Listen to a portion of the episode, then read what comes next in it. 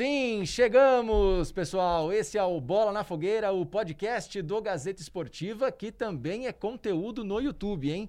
Você então que nos ouve pela sua plataforma de áudio preferida, acesse também lá o Gazeta Esportiva e nos veja também todos mascarados aqui, seguindo os protocolos de segurança, todos higienizados, né, Salazar? É isso aí, todos higienizados e mais, já que você falou de mascarados, trouxemos dois hoje aqui. Vai, apresenta o pessoal aí. Hoje aqui no Bola da Fogueira, hashtag edição 03, 03. do Bola na Fogueira. Do meu lado esquerdo aqui, Lucas Mussetti, setorista do Santos, para a Gazeta Esportiva, o cara que sabe tudo lá da Baixada Santista. Conseguimos tirar ele de Santos. É, mano, trouxemos o Mussetti aqui para São Paulo para falar com a gente. E aí, Mussetti? E aí, tudo bem? Obrigado pelo convite. Me tiraram do, do casulo lá, fazia tempo que eu não saía. Um a, gente só vê, a gente só vê o Mussetti pelaquela telinha que ele manda os, é. os boletins do Santos para nós. Só pelo Skype e o WhatsApp. Mas o cara não para. E também aqui Marcelo Basségio, setorista do São Paulo também.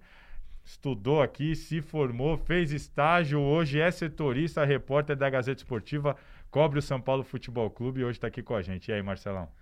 Fala Salazar, Vini, obrigado pelo convite, uma honra estar participando com vocês, ao lado do Musete também. Esperamos aí esclarecer algumas dúvidas dos torcedores e dar nossa opinião também, né? É isso aí, só falando pro pessoal, não esqueça lá, você curta é a página do Gazeta Esportiva no YouTube, deixe seu comentário, ative o sininho, né, Salazar? Você conhece coisa de blogueiro? Nossa, eu? Fala, é, você?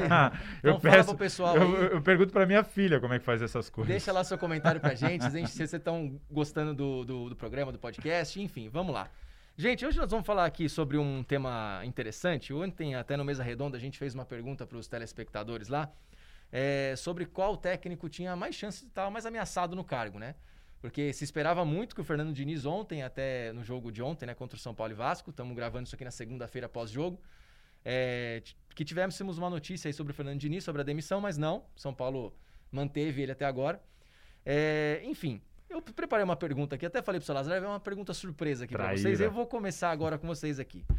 Você tem o Salazar Futebol Clube, o Mussete Futebol Clube e o Bassete Futebol Clube. Qual dos três vocês contratariam pro, pro time de vocês? Só pode ser um dos três. Luxemburgo, Fernando Diniz ou Thiago Nunes. Vai, Salazar, começa, para todo mundo discordar de você. Thiago Nunes, Fernando Diniz ou Luxemburgo, é, hoje? Pro Salazar Futebol Clube. Uh, eu, hoje eu iria de Thiago Nunes. No 7. Eu também. Hoje eu vou de Thiago Nunes. Pela carreira em si, por tudo que todos os três já mostraram, lógico que o Vanderlei Luxemburgo é unanimidade. Mas nos últimos três ou quatro anos, eu fico com a proposta de jogo do Fernando Diniz. Deixa eu só apimentar um negócio, mas o Thiago Nunes do Atlético Paranaense ou o Thiago Nunes no estilo Caribe? Então, eu tá vou, é, eu vou justificar o meu voto aqui. O Thiago Nunes, eu entendo que dos três é o que ainda pode mostrar algo. É, é, ele, ainda vejo o Thiago Nunes como uma aposta. É óbvio que pode dar errado, mas é, é a primeira oportunidade dele num time realmente grande, de massa. Ele já mostrou, não está cumprindo com a expectativa, mas ué, se ele mostrou, entendo que ele mostrou que tem capacidade. Talvez falte casca, experiência. Entendo que ele ainda quem sabe pode vir a mostrar um grande trabalho. Agora o Luxemburgo, entendo que já é, todo mundo já conhece bem o Luxemburgo, aquele e esse Luxemburgo. Não tenho grandes é, esperanças do Luxemburgo apresentar algo de diferente do que está acontecendo. Assim como o Fernando Diniz. Apesar de eu gostar do, do, do Fernando Diniz, do trabalho dele, é, é ele tem essa questão da falta de resultados, mas também já é um técnico que a gente sabe. O Fernando Diniz é isso daí, isso daí mesmo. É, quem sabe também é, ele torce mais que ninguém para vingar, principalmente por causa das vitórias, porque futebol de potencial para montar um time que saiba jogar bola ele também já deu. Então, como são dois técnicos que a gente já meio que conhece e um que é uma aposta e uma aposta que já mostrou alguma coisa boa, eu iria de Thiago Nunes só por causa disso. É, então, eu acho que entre Thiago e o Diniz, ah, são estilos completamente diferentes, só que entre dois técnicos que ainda não tem regularidade, nem dois times muito formados, eu opto pelo mais competitivo. O, o Diniz está tentando encontrar o time mesmo, não abre mão do esquema dele, da tática dele, em momento em qualquer algum. clube nunca. ou elenco. É. Essa é sempre minha o crítica a ele. O Thiago ainda não encontrou o time, mas ainda é competitivo, não sofre muito gol, a defesa, pelo menos Sim. eu acho que o Thiago tem mais para mostrar para chegar mais perto do que ele mostrou na Atlético do que o Diniz que a gente fica procurando um Diniz que, que não encontrou ainda. Por que, que você iria de Thiago, Marcelão? Eu iria de Thiago porque eu acredito que hoje ele está mostrando um futebol mais seguro, mais convincente. É, mas o que o, o que o Musetti falou de competitividade, eu acho que isso passa muito também pelo comportamento dos jogadores, de quem está em campo. O São Paulo pré-pandemia, o comportamento dos jogadores era completamente diferente. A mentalidade dos atletas era diferente e isso tinha influência no desempenho do São Paulo que ganhou de 3 a 0 da LDU, que virou o jogo contra o Santos, tirando é, zagueiro, colocando o Everton, botando o Reinaldo para zagueiro, colocando o Everton de lateral esquerdo. É, isso fez com que o São Paulo fosse apontado, inclusive, como favorito ao título do Paulistão. Agora, após a pandemia, após a pandemia não, após a parada, né, é, das competições, é, eu acho que o São Paulo voltou completamente perdido e o Fernando Diniz tem que mostrar que pode retomar aquele caminho que vinha trilhando antes da, antes da pandemia. Vamos ver se isso vai conseguir ser feito. Fernando Diniz é um técnico jovem, ainda tem situações que ele nunca enfrentou antes, uma delas é essa. É, então, ainda está um pouco indefinido aí o que o Fernando Diniz pode dar para o São Paulo. Thiago Nunes não. Thiago Nunes é o efeito é, reverso. Começou mal, e depois da pandemia conseguiu encontrar um caminho que, embora o Corinthians não tenha apresentado um futebol. É, vistoso, ia falar, continua mal o problema mostra resultado. O problema do Corinthians é jogador, né, gente? É, é, é uma coisa. É, é você Também. Tem, ah, eu acho que é o principal problema do Corinthians é jogador, porque você tem um elenco, por exemplo, do Luxemburgo. Ele tem um elenco muito bom na mão. Sim. E ele não fazer. Claro, você tem os caras ali que são um pouco de sono, um pouco de nhaca, ali, aqueles, aquele banco milionário do Palmeiras, inclusive, né? O cara olha para trás, ele tem opção. Tem os jogadores que ele coloca titulares, mas ele tem opção no banco de reservas. Se os caras não estão jogando, aí uma questão é que a gente já estava conversando é, gente vai chegar Salazar, lá nessa questão. É, que essa questão técnico de técnico e, e, e, jogador. Na questão do Diniz, eu acho que ele tem uma ideia brilhante na cabeça, só que ele nunca consegue colocar em prática.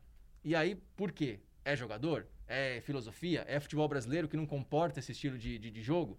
E aí a gente entra mais ou menos no que a gente queria falar nessa, nessa questão é. dos técnicos, nessa dança dos técnicos. Agora aí. eu quero ver. É. a gente conversou outro dia no podcast, na nossa segunda edição, é, que aqui no Brasil, eu e o Salazar, a gente concorda. Difícil, hein, concordar, hein? Ah, você gente, todo mundo, isso a gente concorda. todo mundo seguiu o relator. Isso a gente né? concorda. É, que o, o, no Brasil, jogadores são muito pouco cobrados. E se cobra muito técnico. Joga uma carga muito em cima do técnico. Por isso que a, a média dos técnicos de durabilidade de um técnico no Brasil é cinco meses, quatro meses. E o Thiago Nunes, desde o dia que ele, que ele chegou, só para dar um exemplo, ele falou: preciso de 40 jogos. E todo mundo ouviu, achou isso um absurdo. Porque a cultura do brasileiro é aquela de, né? Não, vamos dar 10, 15, 20, não deu, tchau, vamos para outro. Se chegar lá. É, se chegar lá. E eu queria saber de vocês, essa, eu, a gente concorda com isso, eu quero saber de vocês. Cobra, é, jogador é muito cobrado e técnico. É, aliás, técnico é muito cobrado e jogador não tanto? Eu acho que o jogador é mimado no Brasil. Eu tenho um exemplo mais recente no Santos agora, que é onde eu posso falar mais. A primeira preocupação do Cuca não foi tática, não foi técnica, não foi nada. Foi ganhar o elenco. Então ele mudou o horário do treino, ele conversou para reintegrar o copete que o elenco gosta, trouxe o Serginho Chulapa, trouxe o Renatinho, pensando, não, agora os caras estão comigo. Então talvez o Cuca não quisesse fazer isso, talvez ele goste do copete ou do Chulapa, mas ele pensou só pro elenco gostar dele. Ah, tá bom, agora eu vou dar um treino. Não, ele é o técnico. O, Na nossa empresa não tem isso. O Tite, quando ganhava tudo no Corinthians, o André Sanches costumava falar em off que o Tite nem era o melhor treinador que ele já tinha visto ou trabalhado, mas que o Tite era um gestor de elenco espetacular e com isso ele conseguia fazer com que os caras comprassem a ideia dele, corressem por ele e tudo mais. A importância do, do técnico hoje ter essa inteligência de que não adianta só claro. eu dizer o que é pro cara fazer em campo. É total inteligência do Cuca, talvez mérito no, no, nosso mundo, mas o ideal não seria isso. Quando a gente entra numa empresa, o nosso chefe não vem conversar e falar o que você quer, qual café que você gosta, qual água você toma. e a impressão sentido. que eu tenho é que isso é uma coisa muito do Brasil, é, né? É do brasileiro. Quando a gente escuta os relatos, é, lê e se informa sobre o que acontece lá fora, até aquela questão de discursos motivacionais, aquela palestra do Luxemburgo, sim, sim. lá fora isso é irrelevante, né, Marcelão? Não, e o, o que o Musetti falou é, é, é, muito verdade, porque, por exemplo, o técnico do Red Bull Leipzig, que está na semifinal da Champions League, ele tem 33 anos de idade. 33 anos. Quando que no Brasil um treinador de 33 anos, sem experiência dentro de campo, um jogador renomado, iria ter o respeito de todos os jogadores e iria conseguir implementar tão facilmente a filosofia de jogo que ele, que ele tem como ideal. Mas eu te pergunto, você acha que um time grande, mesmo europeu, um Real Madrid, um Barcelona, um Manchester United, contrataria um técnico de 33 anos? Eu acredito que é cultural até mesmo do país. No caso da Alemanha, que eles prezam muito mais o conhecimento do que o lance do jogou aonde. Exato. Eu acho que daria certo. Agora, numa Itália, já não sei. É. Porque já é mais, a Não. cultura já é mais semelhante Ah, com aquela a nossa Juventus efetivou o. Pirlo, que não tem currículo nenhum Sim, ainda, exato. né? No, Mas no é momento do Pirlo, aperto né? é o Pirlo, ele É. resolve. Isso aí é mais Mas- Brasil mesmo. Mas tem uma Exatamente. cultura também. O Pirlo começou lá na categoria de base da Juventus, o Zidane fez isso. Aqui no Brasil, por exemplo, a gente tem o caso do Rogério Ceni que não É, quis, aqui, não. é, quer lá- saber, é direto pro Lá eles recorrem, quando a- o bicho tá pegando, recorre ao ídolo, né? É. Então isso é muito normal né, nos times europeus, né? É, isso, isso, é, inclusive pode acontecer agora com o Barcelona, que tá prestes a anunciar o Kaman, né? Sim. O holandês, né? Então, É, eu, eu tenho uma opinião sobre esse assunto que é o seguinte: é, concordo com o Sete, entendo que jogador de futebol, mas entendo que não só no Brasil, é muito mimado. Eu, eu brinco que eu falo, é a única profissão que o funcionário escolhe o chefe. Porque se ele quiser trocar de chefe, ele troca de chefe e ele continua na dele lá. É, os caras são muito mimados, até por essa questão de novo do- que o Musete tocou. Pô, é, você depender de estar agradando o cara para ele fazer o que ele tem que fazer, fazer o trabalho dele bem feito.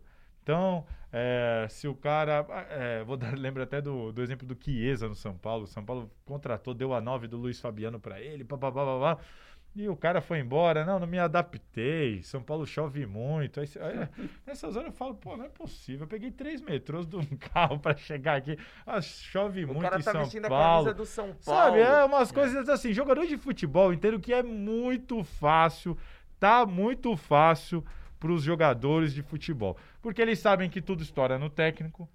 É sempre mais fácil trocar um do que trocar 30, né? Então, assim, são poucos os técnicos que bancam um treinador numa crise, poucos os técnicos, poucos dirigentes que bancam o técnico numa crise, e os jogadores sabem disso. Eles sabem, eles têm essa consciência. Então, entendo que eles estão numa posição muito confortável, além da conta, né? E outra, é, aí até, já já a gente vai entrar nesse tema da imprensa. Entendo que a cobrança em cima dos jogadores também é muito pequena. Tô falando que tem que bater em jogador, vai entender, achar que eu tô falando que tem que bater em jogador, não é isso. Mas os debates pós-jogos, tanto na televisão, no rádio, na internet, quanto no- na conversa de bar, normalmente são focados nos técnicos. E, pô, eu, eu vou dar um exemplo. Eu cansei de cobrir é, jogo, é, tanto do Corinthians agora nesse primeiro semestre, no primeiro semestre, até antes da pausa, né? Até março, de que o Corinthians atropelava o adversário e empatava ou perdia. Aí no dia seguinte era, ah, o Thiago Nunes não está preparado para ser técnico do Corinthians. Eu falo assim, peraí. O Corinthians, antes a gente criticava o Carilli, que era um Corinthians que mal chegava no campo de ataque. Aí você tem que ver o trabalho do técnico. Agora, se o Corinthians terminou com 20 finalizações, perdeu três gols cara a cara, é, perdeu um pênalti, tomou um gol lá, um chute tomou um gol, é o técnico mesmo? Será? O Fernando Diniz, é, quantos jogos o Marcelo sabe melhor do que eu? Quanto, é claro que ele erra também, óbvio, não estou livrando. A questão é só que eu acho que o problema está muito concentrado É, no tem-. Então, assim, quantos jogos o. São Paulo domina o adversário, tem diversas chances, então, é, e perde o jogo, não ganha. Ah, o Diniz não dá resultado. Aí eu falo assim: peraí, quando você contrata o Fernando Diniz, você contrata uma ideia de jogo. É aquilo que a gente falou. Eu até acho que é um problema do Fernando Diniz. Ele tem que mostrar repertório. Não dá para ele, ele querer, com o elenco do Fluminense ou com o do São Paulo, que são elencos totalmente diferentes, querer implantar o mesmo estilo de jogo. Às vezes ele tem que se E- adaptar. E no caso do São Paulo, é, é uma contratação de uma, de uma ideia de jogo ainda mais peculiar, porque tem a chancela dos jogadores. Exato. Então, assim, Dos líderes do os elenco. líderes quiseram, queriam, não, a gente quer esse cara porque ele trabalha desse jeito. Os dirigentes compraram a ideia. O cara vem, coloca o trabalho dele como ele sempre fez. E aí você vê, se, se é assim, eu contratei o Fernando Diniz para dominar o adversário e vencer. E aí eu estou dominando o adversário, mas eu não estou vencendo. Então, peraí, não tem que rolar uma pergunta, será que é o técnico? Então não tá muito fácil ser jogador? É, eu vou um pouco mais além, porque nessa história do Fernando Diniz, ele tem todo o respaldo, até onde a gente sabe, dos jogadores, da diretoria. Então, a parte que tá pesando em cima dele é a torcida. A torcida tá Não, pegando é que a torcida do São Paulo, o Diniz também paga. seu- O São Paulo não aguenta mais não ser campeão. Vou te dar um exemplo. Se o São Paulo fosse tricampeão paulista, igual o Corinthians, e fosse eliminado agora pelo Mirassol, como foi? É claro que ia ter críticas do mesmo Claro. jeito, mas será que ia ser no mesmo tom, Não, claro do mesmo não. peso? Claro que não. Claro e para você ia. ver como essa pressão Isso ela influencia no, no, no trabalho do treinador, o Alexandre Pato jogou dois jogos como titular após a paralisação das competições. Ele não jogou bem, é fato, foi substituído nos dois jogos, ok. Mas em dois jogos, você definir que esse cara não presta mais para ser titular e sacar ele e colocar Paulo Boia, Elinho, Gabriel Sara, eh, Igor Vinícius, todos esses caras na frente do Alexandre Pato por causa de dois jogos, Você acaba o com Pato, cara, né? o Pato, por exemplo, é um cara que tem uma carreira, às vezes não apresenta um bom futebol, ok. Mas por causa de dois jogos, você passar um monte de moleque que não vem mostrando nada de bola na frente dele, na fila de para entrar em campo, eu acho um pouco equivocada essa postura do É, Fernando mas o Diniz. Pato também, eu entendo que ele não justifica essa titularidade, né? desde o começo do ano. Mas é isso que o Marcelo tá falando. É, é- o problema é quem você vai pôr. É, exato. Não, ele ele vai cara- apostando, ele tá vendo que o cara não tá dando resultado, ele vai apostar antes, em outro. Antes da, antes da paralisação, nos últimos cinco jogos, antes da paralisação das competições, o, o Alexandre Pato fez quatro gols. É, Go- Gol na estreia da Libertadores, dois gols contra o Oeste, se eu não me engano. Sim. Vinha jogando bem, vinha convencendo, inclusive deixando o Pablo de escanteio. Eu, eu, entendo assim, é, pu- pra gente finalizar essa questão técnico-jogador, peso, eu não tô aqui passando pano pro Fernando Diniz, não é nada disso. O que eu tô querendo dizer é o seguinte: se o técnico é contratado para fazer um time ser dominante no campo e ele não faz isso, eu acho. Opa, por que, que o Fernando não tá falando? Ele, foi, ele tá jogando recuado por quê? Tá justificada Entendeu? a demissão. Agora, se o São Paulo domina o adversário, cria as chances de. O último, jo- o último jogo antes dessa gravação aqui foi contra o Vasco. O São Paulo não jogou lá tão bem, tal, tal, tal. Mas quando você assiste o jogo ou pega ali os melhores momentos, pô, é brincadeira. Até um gol de escanteio, que o São Paulo tomou um gol de escanteio, até esse lance, o que o São Paulo perdeu de gol. De chance, cara a cara, de frente pra área, dá meia lua, mandou bola na trave, aí toma um gol de escanteio. Ah, o Fernando Diniz não presta. Pô, peraí. Os jogos É. contra o Red Bull Bragantino e Mirassol, os adversários criaram sete chances e fizeram seis gols. Exato. O próprio Daniel Não, ele falou, tem. eu nunca vi isso na minha vida. É, mas, mas tem esse problema também, por exemplo, aí eu acho que é um, aí é um problema do Fernando Diniz, acertar a defesa. Porque é um problema que ele traz Concordo. de todos os clubes, de todos os clubes do Fernando Diniz tomam muitos gols. Porém, o São Paulo terminou o Campeonato Brasileiro do ano passado com a melhor defesa da competição. Bruno Alves e Arboleda Mas voando, empatava muito, com né? o técnico Fernando É. Então eu acredito assim, há um descompasso, Fernando Diniz tem tido decisões equivocadas, mas, no geral, o que ele foi contratado para fazer, ele vem executando. Eu vou dar um cartão amarelo pro Marcelo. Pode Se dar. bater na mesa de novo, tá fora do. Mussetti, eu queria que você trouxesse essa visão também lá do Santos, porque você viveu de lá de perto um caso é, bem peculiar. O São Paulo ele não é um dos caras mais fáceis, né? Mas ele é um bom técnico de futebol. E aí, é, é, conta um pouco desse bastidor, assim, de um cara que às vezes, ele, no caso dele, não é nada agregador, é, aquela coisa da família São Paulo, ele não tem nada disso com ele, mas em compensação, ele estava dando resultado no campo e com um estilo que tem um pouco dessa questão do DNA Santista, que o pessoal gosta de futebol ofensivo. né? Então tem esse contraponto também. Para o torcedor, falava, meu amigo, tá ganhando, o Santos está disputando. E só lembrando, antes do Mussetti falar, só, só lembrando que no Galo já tem gente reclamando lá do estilo do São Paulo, né? Sim. E quando você quer falar com eles, tem que falar com o secretário, que tem É, que falar com o então. assessor, que tem que falar com não sei quem pra chegar no São Paulo. Não, ele ficou um ano no Santos e não falou com a imprensa. Nenhuma vez. Só, só em coletivo. E olhe lá, coletivo em jogo e eram 10 minutos, cada um tinha uma pergunta. Teve futebol da imprensa no final do ano, a comissão técnica inteira dele no campo e ele na sala estudando. Assim, é o estilo dele. Só que é um cara que ele se impõe pelo talento. Os jogadores não gostavam dele, porque, claro, ele ganha de 2 a 0 do Palmeiras, um 4-3-3, jogo seguinte, três zagueiros, tira todo mundo, fala, pô, não faz sentido. Só que os caras falam, não, Toma de deve- quatro do Ituano. eles, os caras falavam, ele deve saber o que tá fazendo. Ele impôs esse respeito. Falou, não, beleza, vamos acreditar no São Paulo. Porque é diferente de um Gesualdo, de um Cuca, que você tinha que conversar com os caras e explicar, ó, eu vou fazer isso. Não, o São Paulo não. Ele é bom o suficiente para me colocar no banco. O papo era esse. E quando ele sai, rola um alívio. Porque fala, puta, beleza, não vai ser. Não vai ser como era antes, a gente vai saber, vou ser titular, vou jogar mais tempo, vou saber quando eu vou viajar ou não. Mas ao mesmo tempo tinha essa saudade do estilo de jogo, que é o que os caras não sentiram no Gesualdo. O dia a dia não era nada a ver. E chegava no campo, não era divertido jogar como era com o São Paulo. E com o São Paulo tinha uma ambição, o time era competitivo sempre. Até nas goleadas, se tu pegar o 4x0 contra o Ituano, teve chance. Contra o Botafogo de Ribeirão teve chance. Talvez a exceção tenha sido o Palmeiras. E jogador gosta de ganhar, né? Tem isso, né, Sete? Às vezes o cara não, não gosta do técnico, tem essa coisa assim. Mas se o time tá brigando por título, É, o cara coisa. quer ser campeão, o cara às vezes engole essas E pelo que coisas. você viu lá, Mussetti, os jogadores ele- eles sentiram a, a- a não presença mais do São Paulo, a saída do São Paulo. Pra eles foi um baque. É, não no trato. mas sim- Positivo. É. não no trato, mas no treino.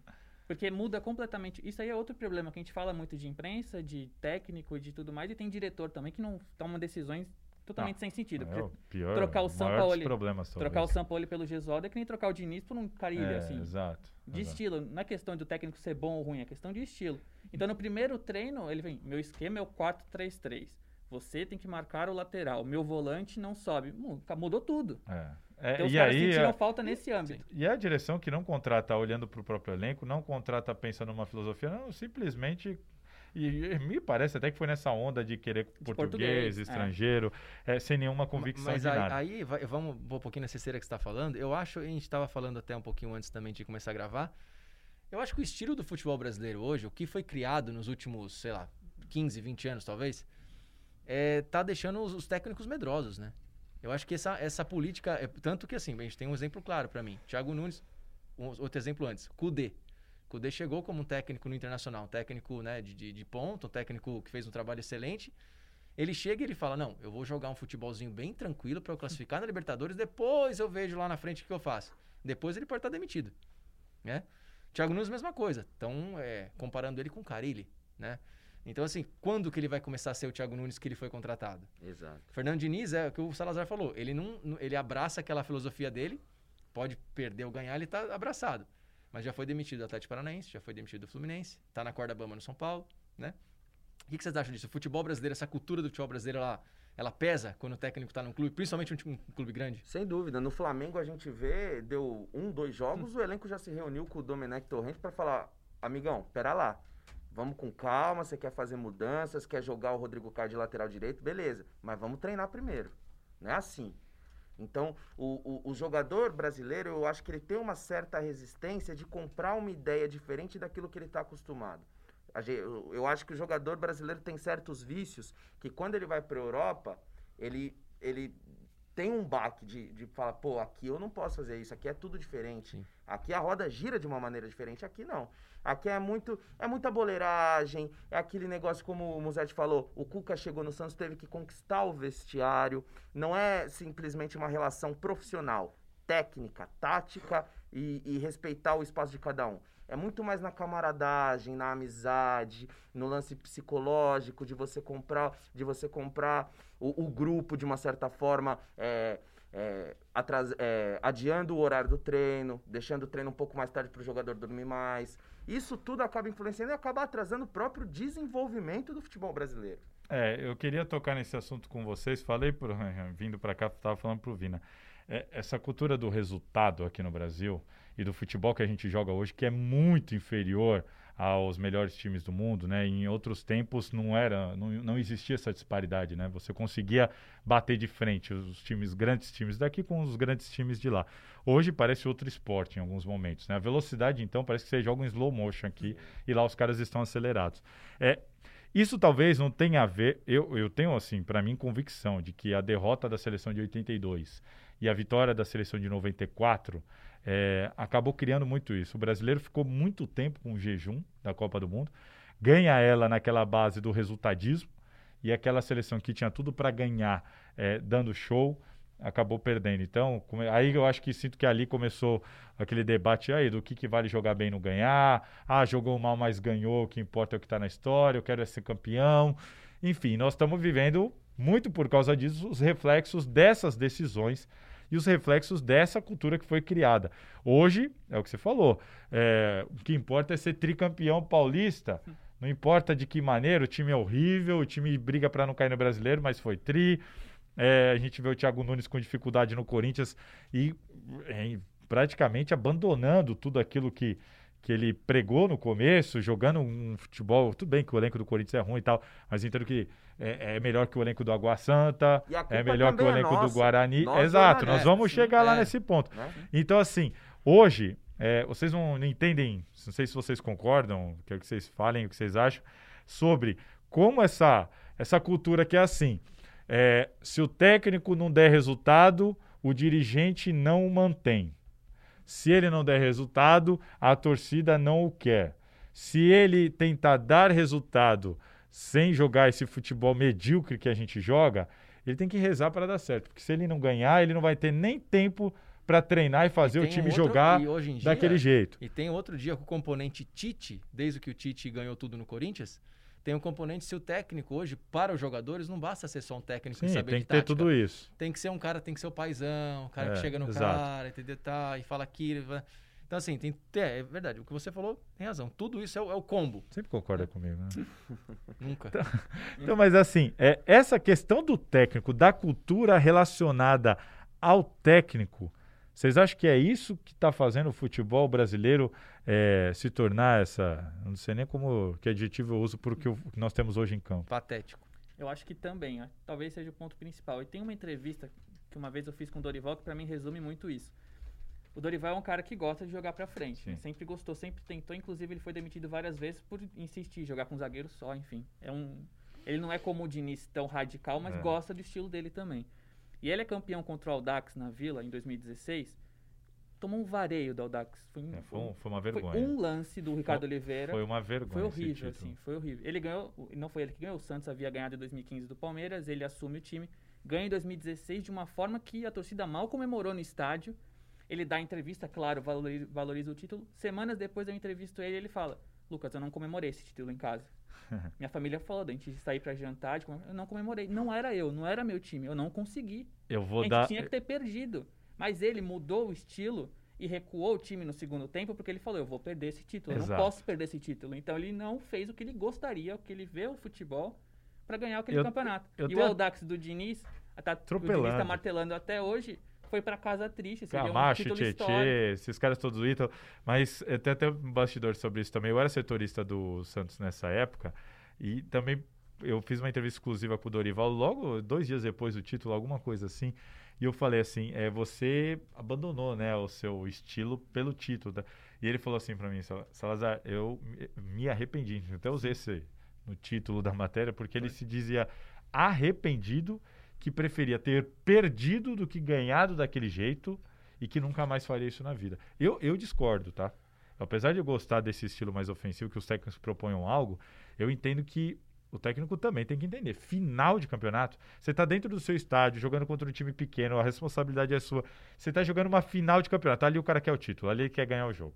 Acho que ali não é hora. Se você precisar recuar tudo para ser campeão, entendo que, ó, meu amigo, um abraço. É, eu entendo que há momentos e momentos para a gente cobrar. Tanto que cobrava muito o futebol bonito de Corinthians e Palmeiras na final do Paulista. Eu falo, na final, um clássico, na final, acho que agora não é a hora de querer que o cara seja. Ah, vamos dar uma de Cruyff aqui, vamos A não inventar. ser que o técnico esteja à frente da equipe há um ano, dois anos. Sim, aí tudo sim. bem, mas acho que ali é o título. Mas tem essa curiosidade do Dorival realmente se, se arrepender e falar, nunca mais eu vou fazer isso E não sei, vida. se num contexto ele não faria de novo, dependendo da instabilidade no cargo. Não também dá pra acho, saber. Também acho. Porque, tipo, ele começou o jogo pensando, não, vou atacar o Aldax, não vou deixar o Aldax ficar com a bola. Só que ele havia, o Ricardo Oliveira jogou no sacrifício, o Lucas Lima sai no, com 5 minutos não, de jogo. Ele percebeu ali que não ia dar. E aí ele recuou Exato. o time e falou, vamos contra-atacar. Em casa, contra o Aldax, na Vila Lotada. E, e aí, ô Marcelão o peso da imprensa na influência dessa pressão que é exercida pelos torcedores, mas qual que, como que é o peso da imprensa sobre isso? E aí eu queria entrar no tema polêmico aqui, hein? Como que vocês entendem, vou começar pelo Marcelo, é, é, qual a preparação, o quão preparados estão os jornalistas, os especialistas para fazerem esse julgamento sobre a questão dos técnicos aqui no Brasil? É, eu acho assim, é um efeito cascata. O torcedor vê na TV o que a gente está falando sobre o time dele. Se a gente está falando coisa negativa. Não só na TV, né? Na Hoje TV, em dia é, acabou o monopólio da informação. Exato. Em qualquer veículo de comunicação, em qualquer plataforma, ele vê que, que o time dele não está sendo bem falado, ele automaticamente vai ter aquilo para ele e vai passar como para o treinador, para os jogadores, vai no aeroporto fazer pressão, protestar e tudo mais. E aí o técnico se vê na obrigação de dar uma resposta para esse torcedor que está sendo alimentado por nós. E se a gente está pressionando o time, o torcedor também vai pressionar. E aí o técnico, ao invés de prezar pelo futebol bonito, manter a identidade de jogo que ele tem, ele vai, ele vai recuar para garantir o resultado. Foi o que aconteceu contra o Fortaleza. São Paulo vencendo de 1 a 0 do Fortaleza do, do Rogério Ceni, o Fernando Diniz, que sempre joga para frente, com a posse de bola e tudo mais, sacou um jogador, colocou um meio-campo mais centralizado, tirou, tirou um outro atacante, colocou mais, o, mais, mais um volante, recuou a equipe. As substituições do Fernando Diniz contra o Fortaleza foi para segurar o resultado. E ele mesmo admitiu na coletiva. Hoje, o mais importante era vencer, para recuperar a confiança, para baixar a poeira, diminuir a pressão, para que a gente possa ter um pouquinho mais de tranquilidade nos próximos dias.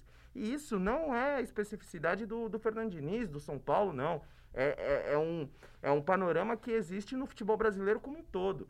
Se a coisa tá mal e se o time tá vencendo por 1 a 0 ele vai fechar a casinha para sair de lá com o resultado de 1 a 0 O Corinthians foi multicampeão na última década assim.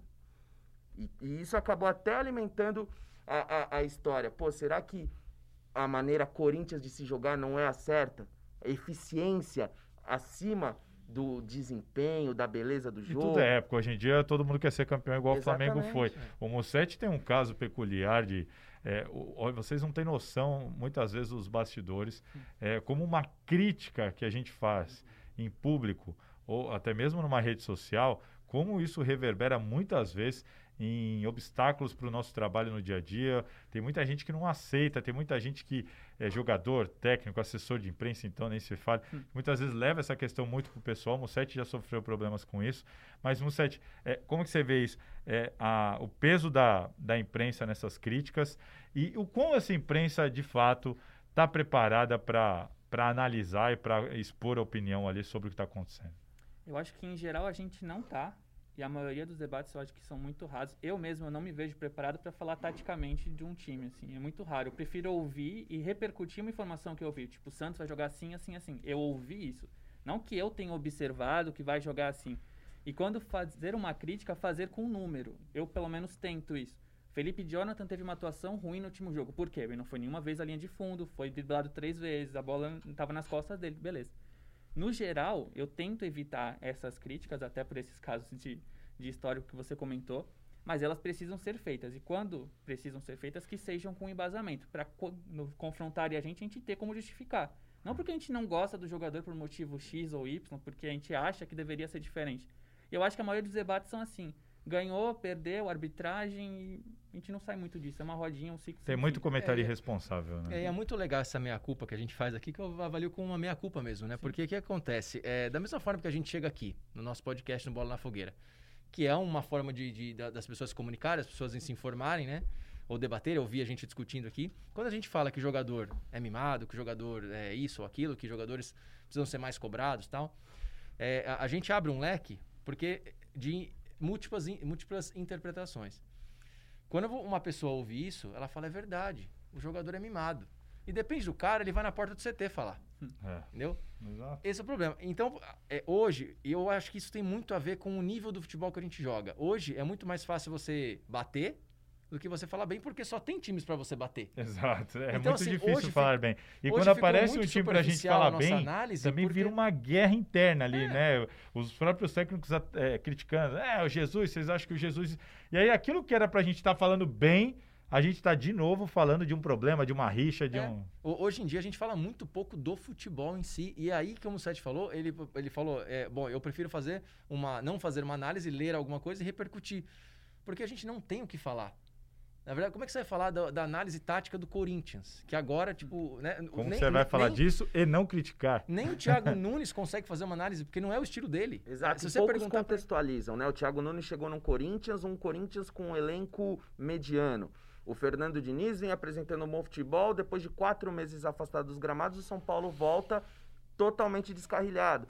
E às vezes falta essa contextualização. Por que, que o Thiago Nunes não vem apresentando um bom futebol É com o por isso a minha crítica em cima do Né? Luxemburgo, que você não vê o trabalho dele lá, mas aí hoje em dia é um absurdo. Aí você fala um negócio desse, o cara assim, ah, mas foi campeão.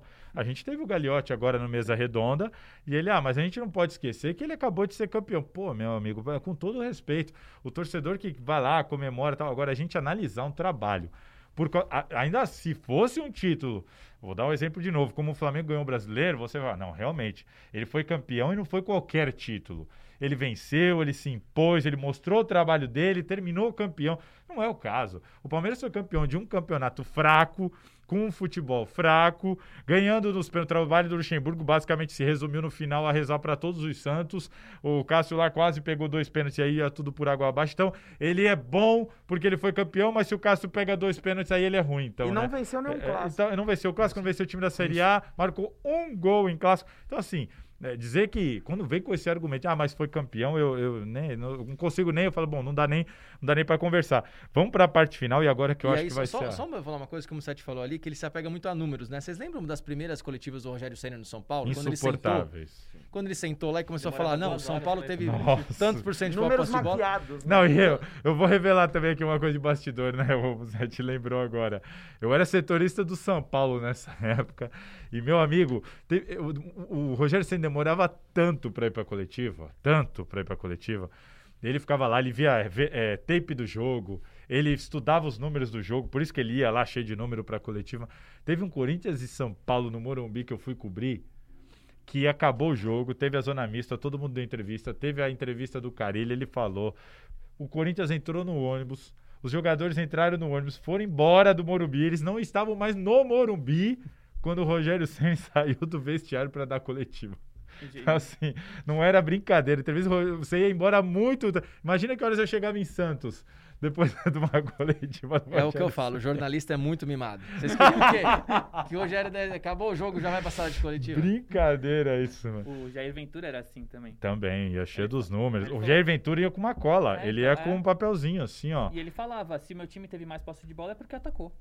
É, isso é um absurdo. Não é óbvio pra você? É. Não é óbvio. Thiago time- Nunes deu uma resposta, perguntaram pra ele por que o time não estava sendo ofensivo agora, recente, contra o Atlético Mineiro, ele falou, ah, depende do que você, contra o Grêmio, depende do que você entende por ofensividade, se for por posse de bola, nós Mas somos, agora- pelo amor de Deus, o Corinthians mal chegou no gol do adversário. Agora não pode fazer mais pergunta difícil. Ah, não pode. Não, não pode nem fazer pergunta. É, então. Muitas vezes a gente nem mais faz pergunta. Então agora, agora eu quero ver aqui vocês, hein? Quero ver se vocês vão manter tudo que vocês falaram e defenderam até agora. Pra gente avaliar, eu quero que vocês coloquem aqui.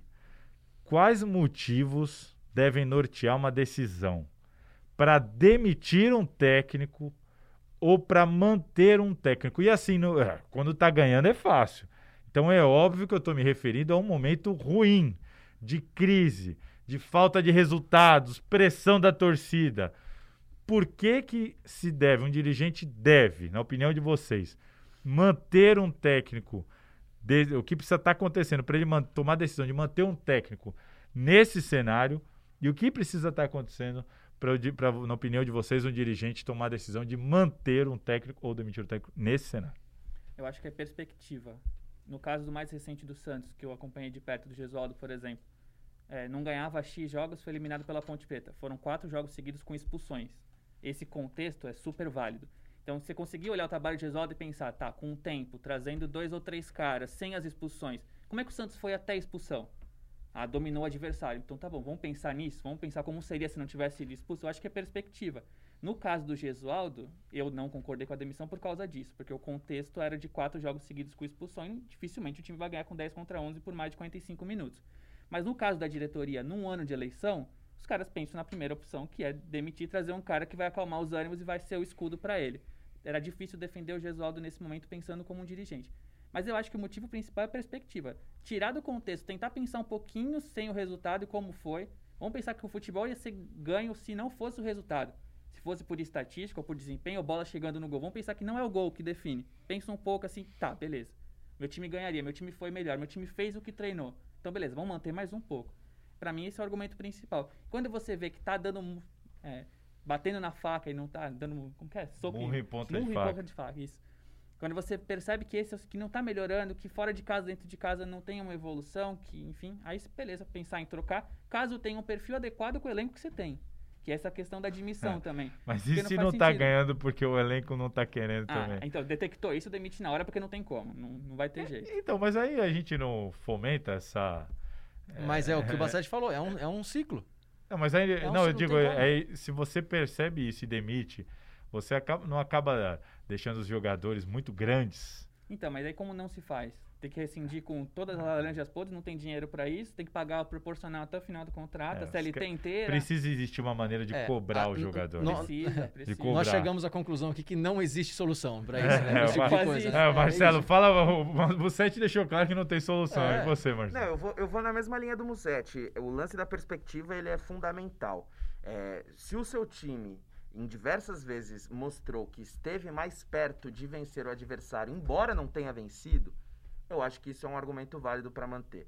Se o seu time mostrou um bom futebol durante algum momento deste trabalho desse determinado treinador, você acha que ele pode repetir, embora essa fase momentânea seja ruim? Se você acha que ele pode repetir aquilo que ele já apresentou antes, eu acho que vale dar um, dar um voto de confiança. Pode ser uma nuvem passageira. O, o duro, o duro é que tudo isso está acontecendo. né? Imagina essa racionalidade de um presidente sentado com essa calma para pensar: não, mas o time está jogando bem e os caras lá querendo dar, matar, indo no aeroporto. É duro. É, pensar na pressão é, é- é complicado. Eu- eu então, vou- eu, eu vou. Peraí, eu vou, eu vou começar com você, Vina. Você, nessa situação aí que nós estamos vendo aí, Thiago Nunes, Luxemburgo. O Cuca eu não vou contar. Nada contra o É. nosso Musset que está aqui hoje, mas é que o Cuca acabou de chegar. Sim. Então, situação. Rapidinho, hein? Hoje, pelo que você está vendo, você demitiria o Fernando Diniz? Não. Luxemburgo, Sim. Thiago Nunes. Não. No 7. Fernando Diniz, Não, Luxemburgo, com certeza. Thiago Nunes. Também não. O assessor do Luxemburgo vai te ligar. É, eu sei. Marcelão, demitiria o, Marcelo, o Fernando Diniz? Não, Thiago Nunes, não, Luxemburgo? sim. Ah, então não- Mas aí é o problema. Salazar vai uma, discordar, uma certeza. outra pergunta. Ah, responde você, vai. Eu demitiria o Luxemburgo. Só o Luxemburgo. Tá, e quem viria? Então, esse é, esse é o- sempre o grande problema. Esse é o ponto. É, mas eu entendo que hoje a gente está abrindo um pouco a cabeça para isso, né? A- Eu acho que a vinda do, do Jesus, eu acho que tem que tomar do cuidado para não né? contratar igual o Santos contratou, na moda. É. Não, não, não se baseou no que o cara faz, no como que é o elenco perante ao já jeito que ele falando, trabalha, nada estão disso. falando, começando a cogitar a possibilidade do técnico do Independente Del Valle. Miguel Angel Ramírez. É. Ele tem um grande trabalho, mas aí tem uma questão importante, hein? Quando a gente vê o Flamengo olhando, preciso contratar um técnico, ele sequer cogita contratar um técnico brasileiro, sequer cogita e prefere, não é que ele prefere um treinador europeu. Ele sequer Ele- cogita o sul-americano. Ele prefere, é, e ele prefere um auxiliar. O Flamengo entende que hoje um auxiliar sem experiência como técnico de futebol, um auxiliar de fora, nem de fora da, da América, é melhor negócio do que um técnico brasileiro ou um técnico sul-americano. um único Então, bom assim, trabalho, né? é um- foi no New York City, na, na é, Major não League dá, é verdade. Teve esse trabalho que também não foi bem, né? Que também não foi bem lá. Então, assim, quando o, o, o time, o time que tá, o protagonista, o time protagonista no país esse ano, com o melhor elenco esse ano, a diretoria entende que um auxiliar com pouquíssima experiência como técnico é melhor do que qualquer opção de técnico aqui no Brasil. Isso para mim é muito sintomático, mas muito sintomático para o momento que a gente está vivendo. Só uma coisa, eu vou te fazer uma pergunta e para vocês, se vocês quiserem responder também. Você é o dirigente do Salazar Futebol Clube. Aí você contrata um técnico, jogando mal. Time jogando mal, mas ganha. 1x0, 1x0. Fica muito difícil demitir o técnico, né? Como que você vai demitir o técnico? É, eu, E aí, aí eu vou, vou um pouquinho entrando no que eles falaram da, da questão da perspectiva. A perspectiva no Brasil ela só existe quando o técnico ganha, quando há resultado. esse é o problema. É Esse é o problema. É o que a gente estava falando no começo. A perspectiva de técnicos no Brasil dura cinco meses. Esse é o problema. Muito menos. A gente já viu. muito- O Adilson exato. Batista no Santos, nove jogos, né? Invicto. O Anderson também. Eu não Então, sabia assim, essa. é, é- é muito difícil hoje. Porque como é que você vai demitir o técnico, o Luxemburgo, campeão? Né? Aí vamos dizer que ele engata aí cinco vitórias seguidas. Já Pronto, ele já é o melhor técnico do Brasil de novo. Exato. E é por isso que o Brasil. E aí que a gente vai de novo na alguém, Alessandro e Braga. alguém, alguém aqui tem dúvida que os trabalhos do Diniz no São Paulo e do Thiago Nunes no Corinthians são, que, são piores do que o trabalho do Luxemburgo no Palmeiras? Acho que ninguém tem dúvida que o Diniz e o Thiago Nunes estão trabalhando melhor que o Luxemburgo. É, Só eu que acho que o, eu acho mais- que o, é, o Diniz tem o grande problema de acertar a defesa e o grande problema de, de vencer. Ele precisa criar uma que precisa criar uma casca de vencedor. vencer, ganhar títulos. É, né? ganhar títulos. Não adianta o São Paulo Mas- vencer, vencer, mas- vencer, é, chegar lá na final e exato. perder. Agora o Thiago Nunes, o Thiago Nunes está devendo muito, muito. O Thiago Nunes hoje para mim é, é uma decepção. Thiago Nunes hoje para mim é uma decepção. Só que, claro, tá muito cedo. Ele treinou três meses, teve a parada de 130 dias, voltou. Aí voltou contra adversários que estavam treinando há mais tempo que o Corinthians. O elenco dele, ele perdeu jogadores. Mas, Tem Salazar, toda uma circunstância que eu acho que não justifica ele jogar tão recuado como ele tá recuando. Tem até uma informação de que isso vai mudar, de que ele deve, deve colocar uns caras, o Cantilho tá mais em forma, o Arauz deve ganhar oportunidade no time, ele tá atrás de um atacante. Ele tem um problema do elenco que eu acho que ele tá percebendo, até diante das críticas. Mas ele tem muito problema no elenco. Esse é Ele tem muito problema no elenco, mas, mas, por exemplo, ele tem o Ederson e o Camacho para jogar de primeiro volante e escolhe o Gabriel. Aí é ele. Então aí Mas- é ele. Mas é porque ele Aí tá é fechando ele. a casinha Quan- primeiro pra Não. depois começar a abrir. Não, tudo bem. Ele Ele, ele, ele, tem, ele tem pouca opção, ele tem pouca opção. Mas se ele quiser jogar com Arauz, Vital e Luan, ele pode. Não pode? Pode, mas, Mas, ele aí ele escolhe 3 a 0, jogar com? Gabriel, Ederson e Ramiro. É, Pra, pra mim tá, tá muito claro que, que nesse começo de Tá trabalho... muito claro que ele e tá se baseando e- na e eu- eu circunstância falo- do Brasil. eu Ele quer começo- resultado. Exato. E eu falo começo de É. trabalho porque ele, tá, ele fez, acabou de completar 20 jogos. É mais uma vez a Teve a cultura para- acabando Teve a uma característica. Teve a paralisação. Não, então, é o que a gente espera, entrando de novo na questão da perspectiva, que o Corinthians dê oportunidade pra ele, porque eu acho que ele vai mudar o estilo dele com o tempo. Bom, mas ele tá que no melhor problema- lugar pra isso, então. Mas- Porque o time que, o clube que menos demite é o Corinthians. Mas só que o problema é quando você olha lá para o seu é, material humano, aí você vê Janderson, é Everaldo. muito fraco. Eu É não, muito não, fraco. não Não, discuto. outra coisa, é um- por um- isso que eu cobro do Luxemburgo. Porque o Luxemburgo, Exato, com o é elenco isso, que ele tem, é isso. e o, o Palmeiras jogar esse futebol. O Palmeiras não tem os dois. O Palmeiras não tem resultado. E não tem Ah, desempenho. foi campeão. Não vou nem. Já falei sobre isso. Mas você não vê nada do trabalho. Você fala assim: o time não joga bem. O time é um, é um catado em campo. É um time que, que não ganha do Goiás, que teve que mortar time lá no, no WhatsApp igual o Mirassol. Você pensando nos Vou- quatro grandes de São Paulo. Joga com três volantes, o time não cria nada e o time tem um elenco, pô, tem opção. Pensando então, nos quatro grandes de São Paulo. é, o Corinthians tem elenco, elenco, melhor do que o do Palmeiras? não, Não. claro que Acho que todo mundo não. concorda que Pior não. do que os Do três, São Paulo? talvez. É, não, eu, isso que eu ia chegar. Pior do Até que o os do três. Santos. Até o Santos. O Santos Até tem do Soteldo e. Marinho. E Sanches. E, né, isso é- eu digo, um não, eu digo zagueiro- porque um o Corinthians zagueiro não bom, tem os Lucas pontas. Veríssimo, Tem o meu campo bom que é o Pituca, tá. Exato, exato. Então, assim, Não, eu é- não tenho dúvida. O elenco do Corinthians é pior do que os outros três. O Thiago Nunes, o banco dele é um Deus nos acuda. Meu Deus, esse é um Deus último- nos acuda. Mas, mas, mas não é pior do que o elenco de Água Santa, não é pior do que o Ah, elenco sim. de Santo André, não é pior do que o elenco do Ituano. E ele não conseguiu ganhar desses times. Então, assim, eu, eu concordo que ele tem um problema seríssimo de elenco. Mas ele está devendo. Ele está decepcionando pelas escolhas que ele está fazendo. Ele abriu mão de uma convicção muito rápido. E não adianta fugir, como ele deu uma entrevista recentemente falando assim: eu nunca me coloquei como técnico ofensivo. Não, peraí. Ele foi contratado, quando ele foi contratado, o discurso da diretoria foi: a gente quer mudar a filosofia. E o Thiago veio para mudar essa filosofia. Então, quando ele me entra com três volantes, quando ele me coloca Gabriel ao invés de um volante que saiba sair jogando, é porque ele ficou com medo, sim, de não ter o tempo. Pensou no resultado aí, a questão da cultura. Preciso ganhar para ter tempo. Para eu ganhar agora, eu vou ter que fechar a casinha, abrir mão das suas convicções. E é por isso que está sendo cobrado, porque agora ele nem está ganhando, né? Ele nem tá ganhando, nem tá jogando. O Corinthians é um time que quando toma um gol, você fala, ferrou, agora é rezar por um empate, porque virar esquece. E pela primeira vez ele tá, ele tá tendo que lidar com esse tipo de cobrança nesse nível. Porque uma coisa é perder três jogos seguidos no Atlético Exato, Paranaense. sem Outra dúvida. coisa é perder três jogos seguidos no Corinthians. Exato, tem isso também. Fora que tá uma teta, E o- porque ele o- tá sem torcida no estádio, tá sem imprensa. E uma outra não coisa, né? respeitando, Tá O fácil. Thiago Nunes é um técnico que ele tá é, maturando num Eu clube grande. Falei isso, Você no- falou outro falei dia isso aqui, outro dia. Eu né? falei, ele tá maturando, só que ele não tá maturando no Atlético. Só que ele Ele tá, tá é, maturando no o- Corinthians. Mas o problema é que ele tá maturando, vamos usar esse, esse, essa expressão, maturando, não no estilo dele.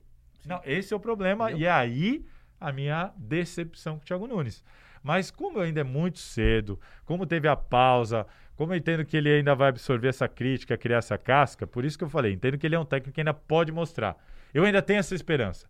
Ele parar em algum momento, olhar e conseguir. E tem outra coisa também, também agora, para não dizer que eu só critico, o estilo de jogo do Fernando Diniz, do Thiago Nunes, é, é, é algo que você precisa de mais treino do que um, um estilo Carilli. Você precisa de mais treino. E jogadores de qualidade. É. E não vai haver tempo agora. E não né? vai haver Não. tempo para isso. E ele nem tem essa qualidade toda no elenco. Não vai ter tempo pra treinar, quarto e domingo todo dia, agora que foi teve rodada adiada ainda, vai ficar pior. Mas eu ainda acho que se você jogar com, com o Luan, com o Vital, com o Arauz, aí se chegar o Otero, é, é, tudo bem, vamos falar, mas esses caras não estão jogando nada. Tudo bem, eu concordo, mas aí também faz ele fazer, conseguir fazer com que esses caras joguem bola. O São Paulo ele foi tão elogiado no Santos, por quê? Porque ele conseguiu fazer o Santos jogar bola com um elenco que todo mundo dizia que ia brigar para não cair ou ia brigar na parte de baixo.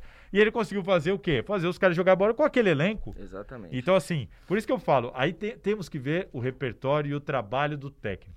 Hoje o Thiago Nunes é criticado não porque não porque não estava vencendo.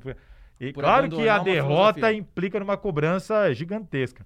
Mas é, o problema hoje, a crítica maior dele é em cima do que ele está apresentando. Fala, pô, o Corinthians empatou com o Grêmio, nem perdeu. E ele foi criticado. Por quê? Porque o Corinthians foi um absurdo. Segundo tempo, então, o Corinthians não, não passou do, do- E aí, quando você, o time do Carilli não passa, você reclama, mas não te surpreende, né? Mas agora, quando você contrata o Thiago Nunes com outra perspectiva e o time não passa do meio campo, você fica, por isso que eu falei, decepcionado. Sim. Você fica decepcionado. E é isso que eu tenho sentido. E é por isso a crítica em cima do Luxemburgo, né? Vocês não concordam? Sem Sim, dúvidas. Total, total. Bom, chegamos aqui à, à conclusão de que vocês da imprensa É, meu amigo. são culpados dessa mazela do futebol brasileiro. Vamos embora, Salazar? Vamos embora, vamos embora. Eu Queria Agradecendo só. aí, Vamos, diga. passa os números, já que você perdeu esse tempo aqui. E Não fui eu, foi a é produção lá. Foi Hã? o Felipe Leite. Felipe Leite, um abraço. Ele que pegou os números pra O pessoal, pra gente. Thiago Nunes, o aproveitamento dele nesses 20 primeiros jogos né, do ano, 48,3%. É o pior aproveitamento desde 2004. Quando você tem um aproveitamento pior do que 2007 e 2008 do Corinthians, que são os anos ali rebaixamento e Série B, eu acho que é para se preocupar. Aí olha isso, como o número não pode ser determinante. Né, o número é importante, mas não determinante. O Luxemburgo é o que tem o melhor aproveitamento, 66,6. Ele tem o melhor aproveitamento em um título e vocês estão reclamando dele, Isso querendo no- a demissão dele. tá Isso que aqui no? Brasil é, é aproveitamento de campeão. Título, de título. De título. Fernando Diniz tem 53,9. É, o problema do Fernando Diniz é 11 derrotas já no ano, né? Mas também ele tem mais no, jogos, no né? ano Ele não, tem é, 30... no ano não, é de- desde que ele assumiu. Ah, desde, que, ele assu- assumiu. desde que ele assumiu, é. 11 derrotas, é, mas tem 34 jogos, 11 derrotas, É. 7 empates, isso é complicado. Ele tem. É ele menos ele um menos terço, né? ganhou Um do que ganhou, porque são derrota a 16 cada vitórias. O- o- os números do Diniz que assustam são esses do, do- dele em, em times da Série A, né? Porque ele tem 44 jogos e 21 derrotas, é Que quase a é. É, metade. que aí no Atlético Paranaense e no próprio Fluminense ele não, ele não dispunha de jogadores com tanta qualidade Com como ele certeza. tem agora no São Com Paulo. certeza. É, meus Dito- amigos. dito Você- vocês números, meus percebem, tá vendo? Vocês criticando o Luxemburgo, melhor, vocês, melhores. Vocês estão querendo que o Palmeiras vá lá na, na, na Inglaterra lá e bu- busque o auxiliar do Watford pra assumir o Palmeiras. É isso eu, que você quer, César? Eu acho que os técnicos aqui, pra falar a verdade, os técnicos e os dirigentes precisavam ter aquilo roxo, Melhor sabe? técnico pra assumir o Pra Palmeiras falar, brasileiro vamos. agora, vai. Rápido. Pra, pra assumir quem? Palmeiras. Técnico? Se, o- se o Luxemburgo fosse demitido, tá, gente? Não tô Ah, querendo eu mandar o não cara sei embora, quem não. que tá livre no mercado aí. Bichos de sempre, mano, É. Abel, Ah, não, pelo amor de Deus. Não, vai ter que buscar fora. Eu acho que era. Nessa hora vale mais Eu- apostar no rapaz do Independente Del Vale, que já mostrou, mostrou do que é capaz e foi além, ganhou. É, vale mais apostar nesses caras. Aí- Até pros daqui se coçarem. Se o Jorge Jesus não serviu pros caras se E o coçarem. Palmeiras tentou o São Paulo antes.